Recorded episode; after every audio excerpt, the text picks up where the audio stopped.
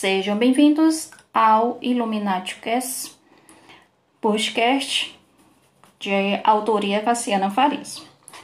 Hoje iniciaremos uma série de podcast abordando um pouco sobre os principais autores do segundo momento modernista na prosa. Os autores dos romances de denúncia social, os autores dos chamados romances de 30. Iniciaremos com José Lins do Rego. Esse autor renomado que nasceu em 1901 e morreu em 1957. Lins do Rego apelou constantemente para as recordações da infância e da adolescência para compor seu ciclo da cana-de-açúcar. O ciclo da cana-de-açúcar é uma série de romances do autor de caráter memorialista que retrata uma zona da mata, uma região nordestina, num período crítico de transição. Transição de quê? A decadência dos engenhos esmagados pelas poderosas usinas. Em todo o ciclo da cana-de-açúcar, o cenário é o engenho Santa Rosa, do velho coronel Zé Paulino avô de Carlos de Melo, um narrador de Menino de Engenho que em muitas passagens, por incrível que pareça, é o próprio José Lins do Rico.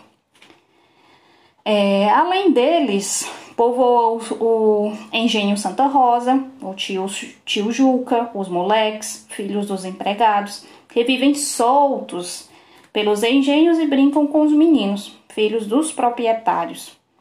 Na ingênua igualdade da infância, apesar dos preconceitos dos adultos. A gente consegue perceber esse preconceito em um trecho que vocês vão me dar licença para fazer a leitura para vocês.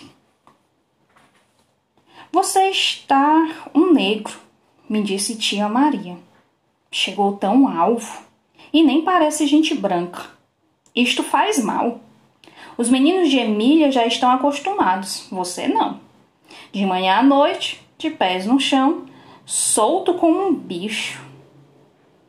Seu avô ontem me falou nisto. Você é um menino bonzinho. Não vá atrás destes moleques para toda parte. As febres estão dando por aí. O filho do senhor Fausto, no Pilar, há mais de um mês que está de cama. Para a semana vou começar a lhe ensinar as letras.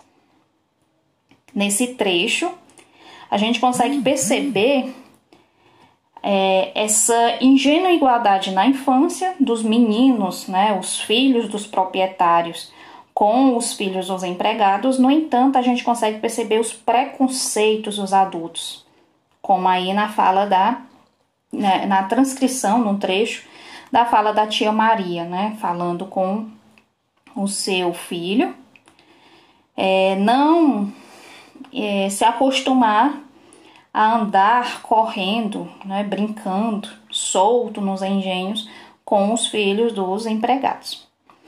José dos, dos Regos também comenta sobre essa situação dos meninos e dos moleques num, num prefácio ao romance Usina. O próprio José Lins do Rego faz, né, comenta essa situação dos meninos e dos moleques.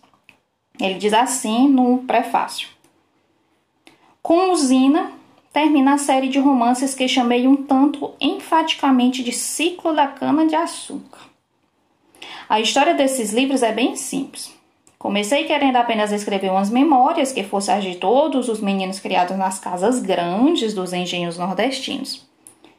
Ao lado dos meninos de engenho, havia os que nem nome de menino podiam usar, os chamados moleques de bagaceira. Então a gente consegue perceber a situação que há né, em torno do preconceito que existe desse fato dos meninos filhos das, dos empregados brincarem soltos pelos engenhos com os filhos dos proprietários. O próprio autor né, destaca essa situação de preconceito no prefácio aí de, é, do romance Usina, que termina a série de romances chamado né, de Ciclo da Cana-de-Açúcar.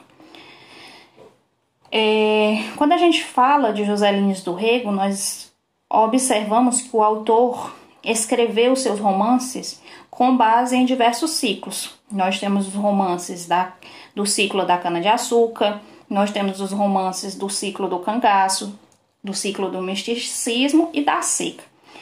Em 1943, ele publica o romance que é considerado a síntese de todo o ciclo da cana-de-açúcar, que é chamado Fogo Morto. E para você que deseja se apropriar, para você que deseja se aprofundar na leitura, nós estamos aqui diante de um nome, né, de um título de um romance, que é o ponto máximo da obra de José Lins do Rego, Fogo Morto. Vale muito aí a oportunidade de vocês aprofundarem-se na leitura desse romance que tira o nosso fôlego. Além desse ciclo da cana-de-açúcar, ele abordou também é, outros aspectos da vida nordestina, como eu disse anteriormente, né, o misticismo e o cangaço, como por exemplo presentes na obra Pedra Bonita e Cangaceiros. No entanto, a provável fonte temática, né, a questão da oralidade da narrativa, teria sido constituída aí pela literatura de cordel. Uma curiosidade, né?